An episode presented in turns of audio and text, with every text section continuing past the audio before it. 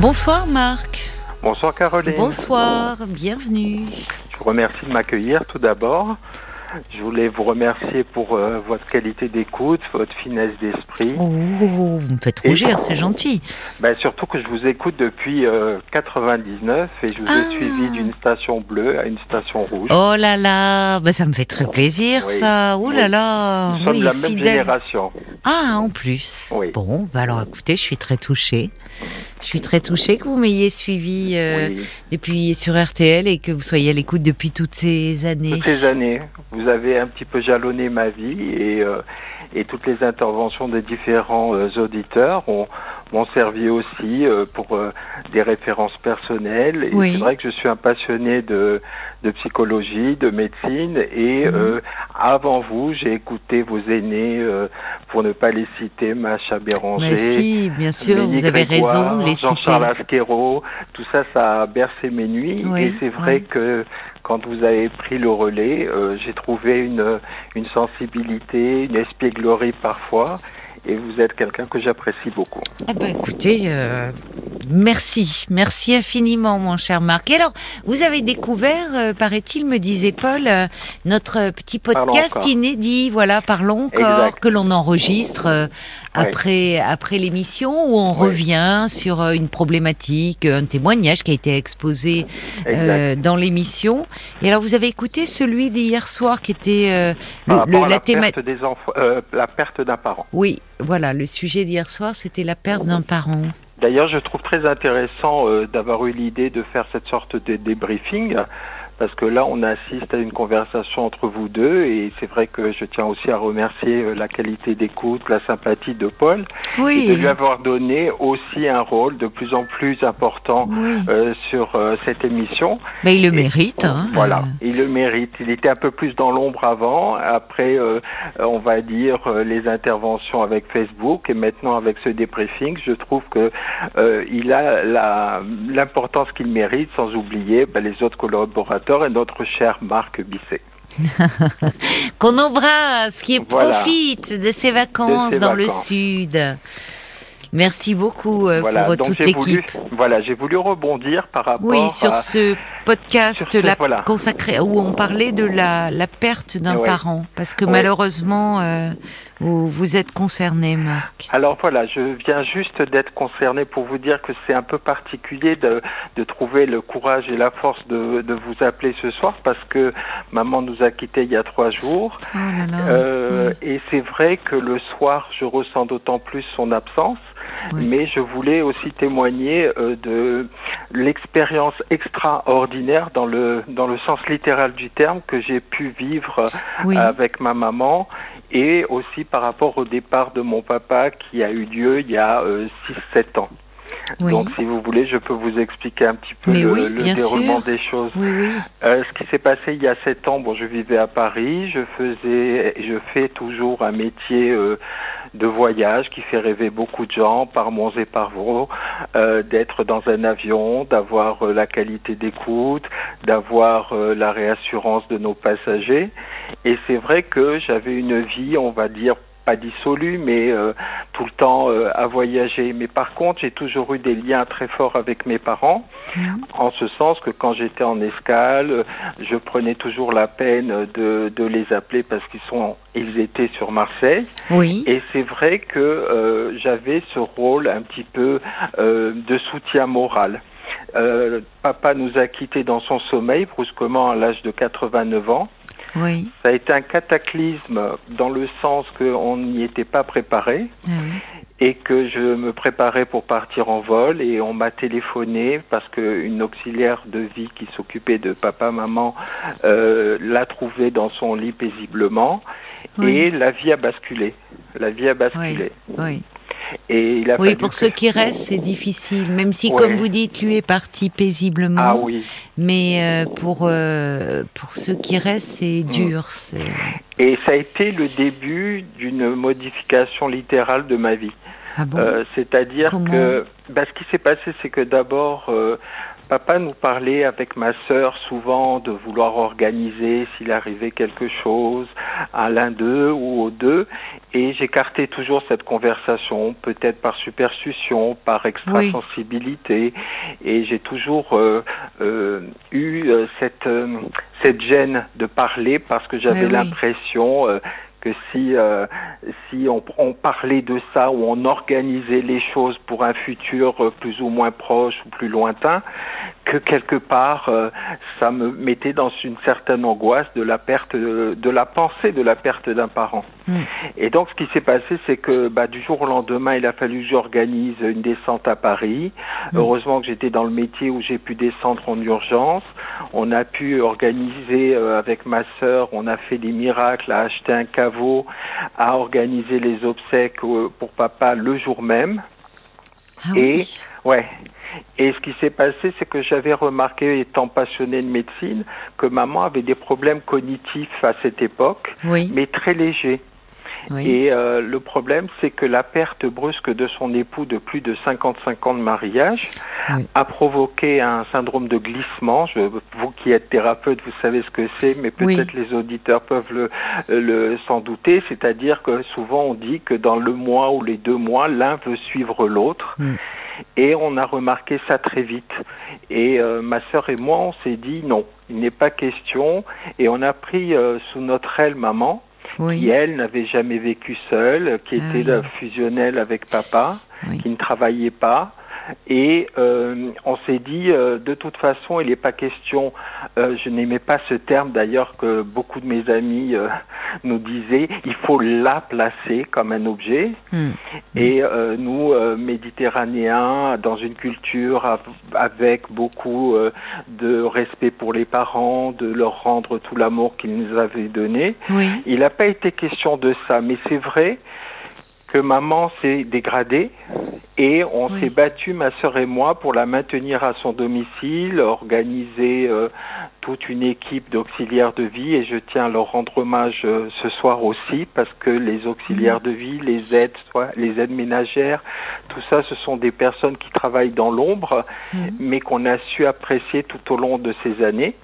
Oui, qui vous ont permis de, de, garder votre maman euh, chez elle, dans sa maison.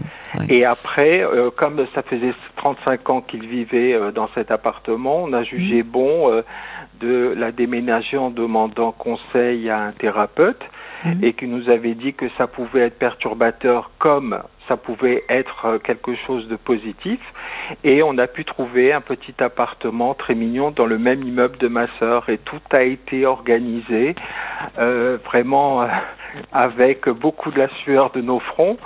Tout a été organisé pour euh, que maman soit dans le même immeuble et moi je faisais mes allers-retours constants entre Paris lors de mes repos pour venir voir maman.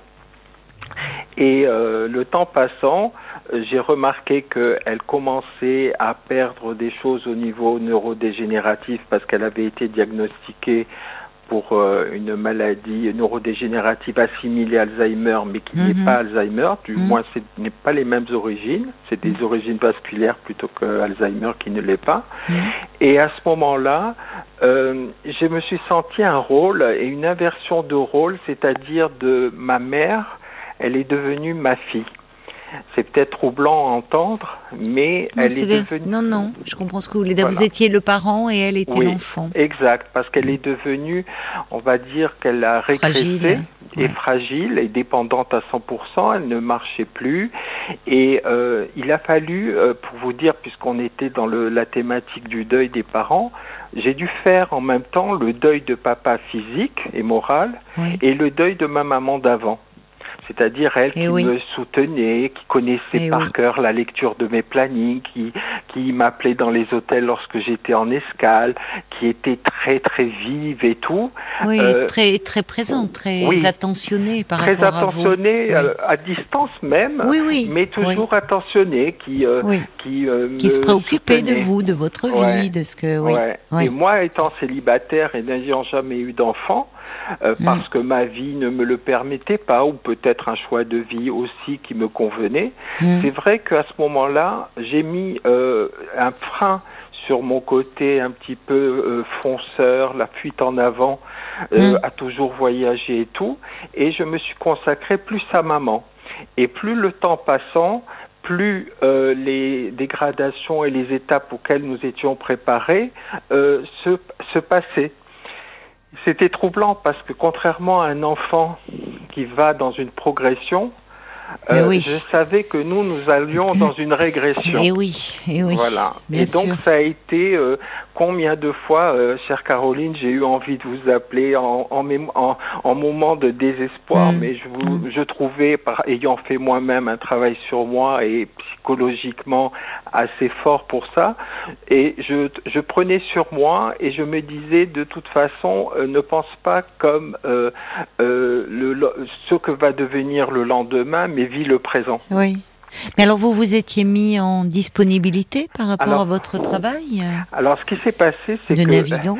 Voilà, vous avez bien compris mon, mon métier. Ah, mais j'ai compris que vous aviez quelques liens avec Jean-Philippe Janssen. Voilà. Directement connu, dans le voilà, métier, enfin dans son connu, précédent euh, métier. Voilà, que j'ai Voilà. connu et on travaillait pour la même, euh, ah, la oui. même grande ah, ça c'est amusant alors, je pensais Oui. pas en le disant. D'accord. oui, oui, oui. Bon. Mais sauf que lui est passé par le long courrier et resté que dans le long. Moi, je suis passé après sur le moyen court. D'accord.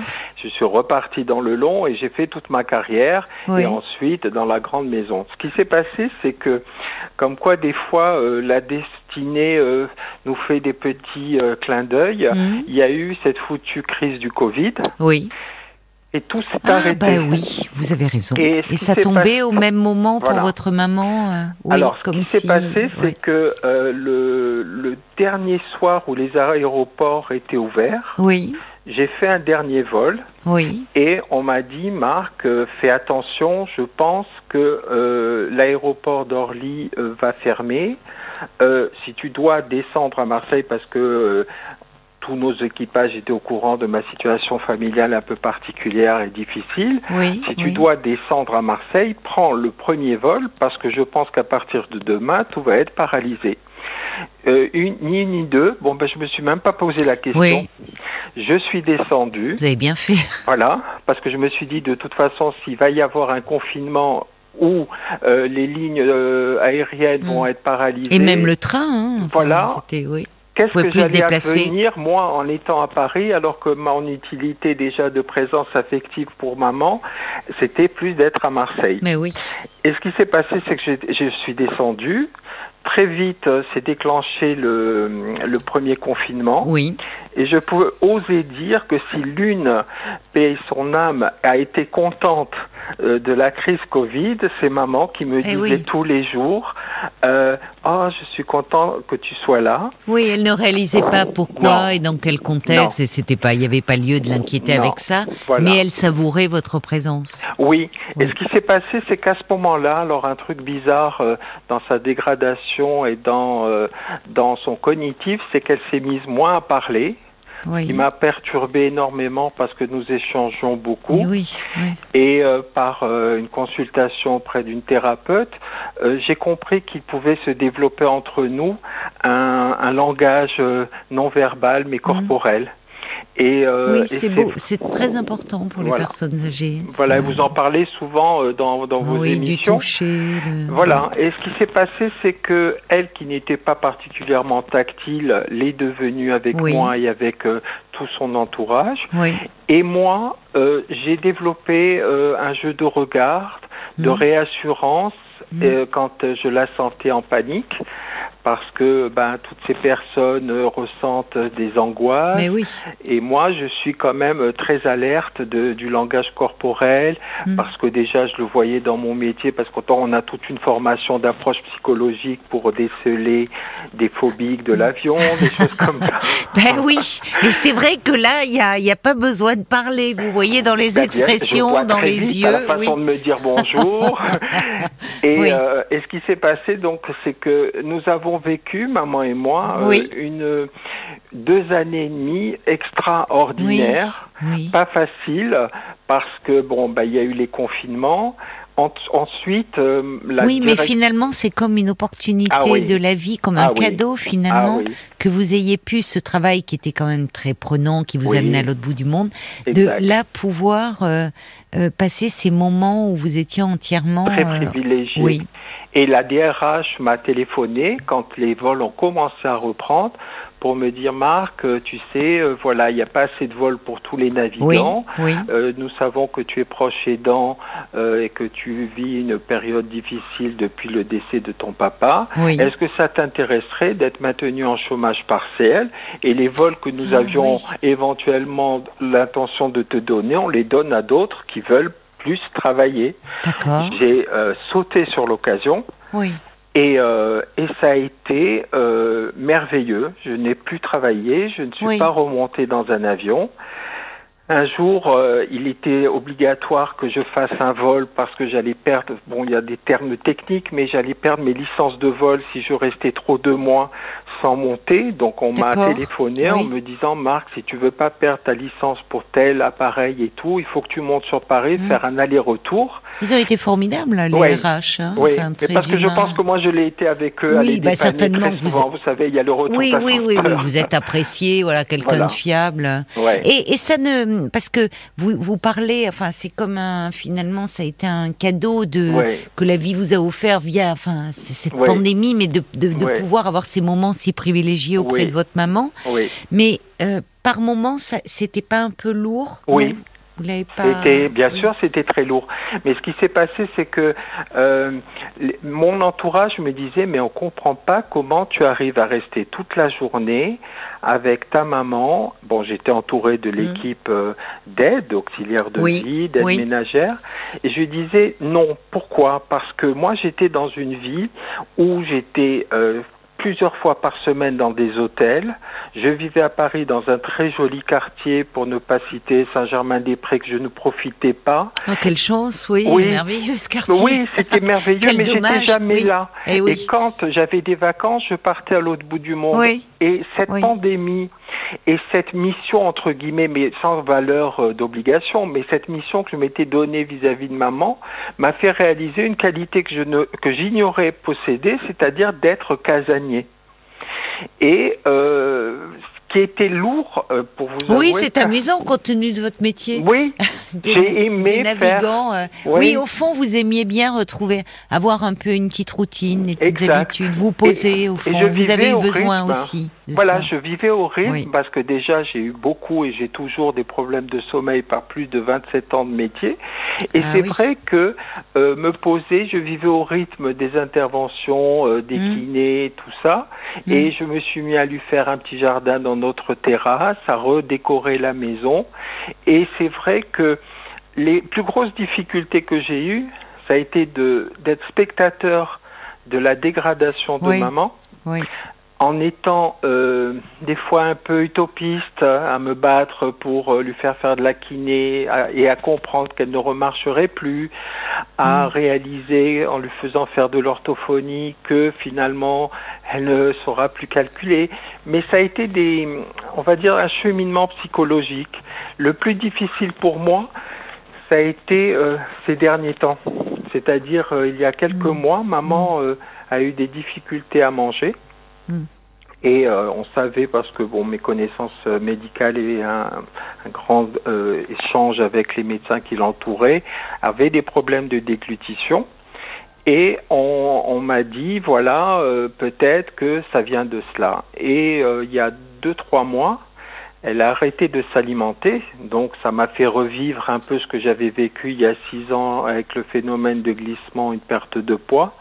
Mais là, je, Elle je était sens- épuisée aussi. Il y avait un Elle était épuisée. ouais. Ouais. Et moi, le problème, c'est que je vivais au rythme de l'angoisse de chaque repas Mm. pour me dire est-ce que je vais arriver avec les aides que j'avais ma sœur à Mm. lui faire manger quelque chose alors qu'elle picorait et nous n'arrivions plus à lui donner ces traitements qui étaient des traitements lourds d'anticoagulants, d'antihypertenseurs, des choses comme ça.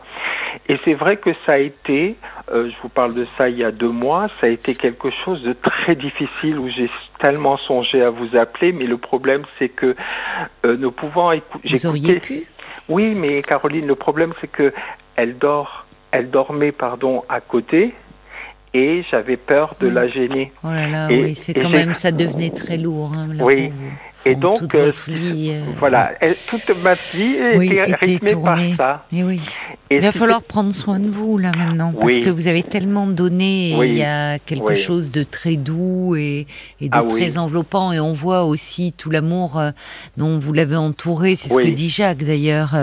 on sent à quel point vous êtes quelqu'un de fin, de sensible, et que c'est une chose merveilleuse cette attention que vous avez, vous lui avez donnée. Ça lui a permis de, de vivre une fin de vie très très douce, très entourée. Et finalement, pour vous, parce qu'on dit mourir dans son sommeil pour la personne, ben, au fond, il y a quelque chose, il part, et que c'est sans trop s'en rendre compte. Mais pour l'entourage, c'est dur. Vous n'avez pas pu faire ça du jour au lendemain. C'est brutal. On vous annonce que votre papa n'était plus là. Et avec votre maman, vous avez vraiment vécu quelque chose de très fort. Je n'avais pas connu, très fort émotionnellement, mais aussi très difficile au niveau visuel. Et ce qui s'est passé, si je vous permettez, je reviens sur les derniers instants, c'est que euh, nous avons mis en place euh, euh, une future intervention pour la pose d'une sonde pour eh pouvoir lui la nourrir. Et figurez-vous, là encore le destin, mais là c'est négatif, a fait que nous avons eu l'autorisation de la pose de cette sonde gastrique. Nous sommes euh, allés avec ma sœur l'accompagner et juste avant de rentrer au bloc, un médecin nutritionniste a mis son veto et a dit, ah, par rapport à son âge et ce que je vois de son état cognitif, je mets mon veto, je ne pourrai pas la suivre pour les suites euh, euh post-chirurgicales. Ah oui, d'accord. Oui. Après, elle euh, était bah, trop faible. Elle était trop faible et il y avait des risques de, mm. euh, de réflexes émétiques qui auraient fait qu'elle pouvait euh, s'étouffer. Et après, on a envisagé le mois dernier une autre nourriture artificielle. Ça n'a pas marché. Et il y a, pour vous résumer, il y a deux semaines, tout a dégénéré. Euh, heureusement, euh, nous avions une équipe d'infirmiers qui la suivait depuis un an, qui était aussi spécialiste dans les soins palliatifs et de fin de vie. Et le médecin, il y a une semaine, m'a dit, euh, Marc, je pense que là, il faut abandonner l'idée d'une nourriture artificielle, mais se mettre face à la dure réalité que c'est une fin de vie pour votre maman. Et en quelques jours, nous avons mis en place un, un, procédé, une procédure Leonetti pour euh, baisse ah de la douleur et mmh. tout ça. Mmh. Et euh, ma sœur et moi, nous sommes mis à dormir avec elle et elle nous a quittés euh, devant nous. doucement, la dernière journée a été particulièrement difficile parce que j'ai eu une fausse alerte tellement qu'on m'avait dit il faut te préparer à ça va se passer comme ça. Il y a eu un jour où j'ai cru que c'était arrivé, je lui ai tout dit, je l'ai fait, et elle s'est endormie. Et après, elle s'est réveillée. Et le lendemain, donc c'était il y a trois jours, euh, c'est moi qui lui faisais la toilette avec l'infirmier tous les matins, parce que je savais qu'elle aimait qu'on la fasse à deux. Et euh, d'un coup, elle s'est arrêtée. Et ça a été très doux. Euh, ma sœur et moi l'avons accompagnée. Et euh, je suis devenu ce, à ce moment-là orphelin des deux parents, mais avec un, une fin complètement différente, une sensation complètement différente par rapport aux deux vécus. Oui, et oui, forcément. Forcément, parce que là, vous avez pris soin d'elle, euh, vous avez pu... Euh, enfin, il y, y, a quelque chose de, de tellement doux, tendre, apaisé dans mais votre lien. extraordinaire, Caroline. Oui, oui ben vous avez raison. Tu te sacrifies, mais moi je me suis non, pas sacrifié. Je, je comprends ce que vous voulez dire dans extraordinaire, c'est-à-dire que tout votre qui sort de l'ordinaire, qui tout a été bouleversé et en même temps, euh, c'est des moments d'une intensité euh, un peu indicible, même si vous arrivez très bien à mettre les mots là-dessus. Et je comprends que, enfin, vivre de tels moments, c'est aussi très précieux. Enrichissant. Oui, oui. Et c'est vrai que là, euh, je vous parle. Et depuis deux soirs, nous l'avons, euh, nous, euh, on va dire, on va pas dire enterré, mais les obsèques se sont passées dimanche. Et c'est vrai que le soir, parce que j'ai tenu à, à rester dans l'appartement, j'ai fait un transfert de bail et je vais continuer à vivre ici, mais c'est vrai que le soir, étant donné que j'étais à l'écoute de son sommeil et euh, le, le mystère du cerveau, c'est que je me suis aperçu que maman, dans la nuit, durant son sommeil, elle parlait parfaitement et elle rêvait et de façon avec une syntaxe parfaite, alors que dans la ah journée, elle n'arrivait ah pas à parler. Ah oui, c'est incroyable. Et c'est vrai que le soir, voilà, je vous parle maintenant, et ce mm. silence est pesant.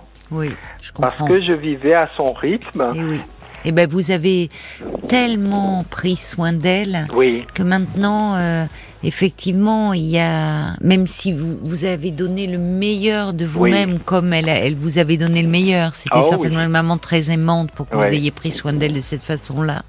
Il va falloir maintenant prendre soin de vous avec euh, la même douceur, la même bienveillance. Enfin, c'est ça, c'est vous redonner petit à petit. Euh, ben, pensez à moi et, pensez à, qu'à moi. Oui. Et c'est perturbateur parce que je ne pensais et eh oui. qu'à nous. Vous étiez totalement décentré d'elle. D'ailleurs, vous avez dit, et au fond, vous étiez devenu le parent, de votre maman, comme euh, souvent, enfin, comme cela arrive parfois quand les parents euh, deviennent très âgés, deviennent très vulnérables et très fragiles.